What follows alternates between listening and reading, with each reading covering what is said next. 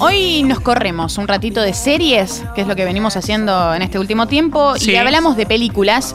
Eh, porque hay gente, viste, que no tiene mucho tiempo de sentarse a ver una serie que por ahí, obviamente, es mucho más larga, aunque la mayoría de los casos son series cortas las que traemos, pero bueno, Sí. hay que tener tiempo también para sentarse a ver ocho capítulos de 40, 50 minutos de, de duración. Por eso Es vamos a hablar de, de películas que son un poco más cortas.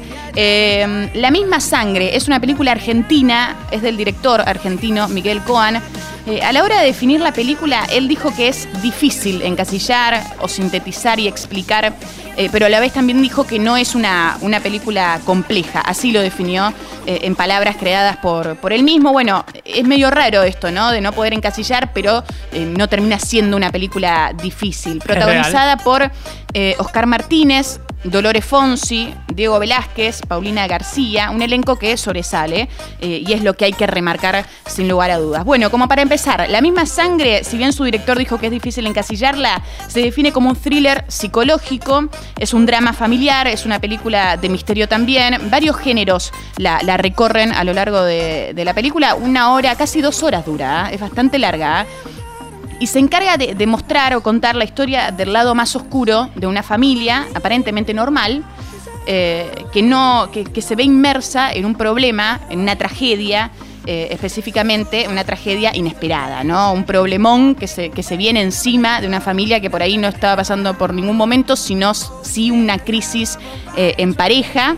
del matrimonio, la trama se basa en esto, en la muerte de la madre, que se llama Carla, una mujer que pierde la vida en su casa, mientras eh, estaba trabajando, mientras cocinaba y muere estrangulada. Esa es la muerte de esta mujer. Esta tragedia cambia obviamente por completo la vida de, de Elías, que es su esposo, y la vida de su hija, que es Dolores Fonsi, y de su pareja también, que juntos, ellos dos, van descubriendo a lo largo de la película detalles raros o extraños también eh, que dejan al descubierto que Elías, es decir, el esposo y el padre de Dolores Fonsi, eh, esconde algunas cosas o sabe un poco más eh, sobre la, la forma en que murió su, su esposa.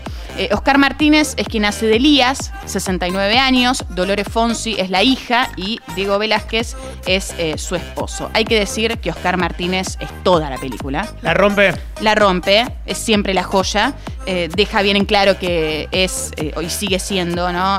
Uno de los actores más importantes de Argentina, haga lo que haga. Bueno, viene de, de- de buenas. De, de la vara alta y buena, buenos títulos como eh, Ciudadano Ilustre. eh, Claro. Bueno, la otra, la que hace con Rodrigo de la Serna también. Sí, que bueno, él está en la silla de ruedas. Siempre que él está eh, como protagonista, siempre es protagonista, ¿no? Claramente Sí, sí, es, sí. figura de sus películas, de las películas que, que encara, y, y siempre sobresale. Y, y hay que decir que los personajes, a diferencia de otros grandes actores, siempre son distintos también, ¿no? Porque hay un montón de, de actores que son muy buenos y reconocidos, pero casi siempre van por el mismo lugar, por Es el verdad. lugar cómodo, si Es se verdad. quiere, y el que le sienta bien. Eh, Oscar Martínez no, sale, sale de ahí y casi siempre hace algo distinto, algo diferente y ahí marca la diferencia y muestra que si- sin duda es uno de los grandes actores que, tenemos acá en Argentina. Eh, en este caso el personaje de Elías es un personaje especial, es un hombre especial, que le van pasando un montón de cosas, pero que, tiene,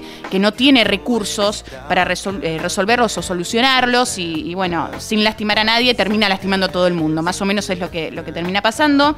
Es una persona que no se expresa, que no habla, no verbaliza, no dice y después obviamente sufre las consecuencias. Es una película interesante, por momentos media larga. Eh, pasa Se hace, eso, se hace un poco largo. Yo la estoy viendo, no la terminé, pero Sí. se me hace un poco larga.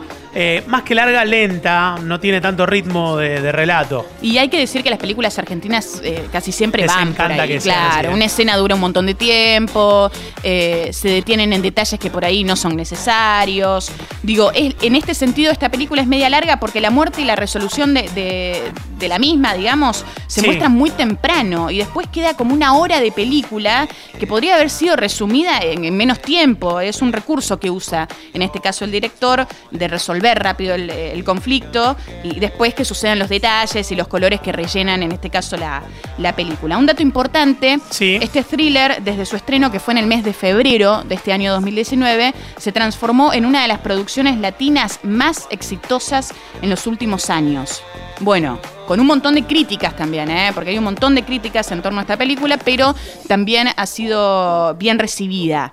Así que bueno, es un dato a tener en cuenta, por eso bueno, me pareció interesante traerla y que sepan que, que ya está disponible en la plataforma de Netflix. Para mí es una película buena, tranqui, hasta ahí, tampoco vamos a decir un peliculón, Sí. eh, con un gran papel, como decía antes, de, de Oscar Martínez. En relación a datos concretos, si cerramos con esto, eh, La misma sangre es el nombre de esta peli argentina que salió este año 2019, dura 113 minutos, eh, casi dos horas es la duración de esta película, ya está disponible en la plataforma de Netflix para todos aquellos que quieran verla.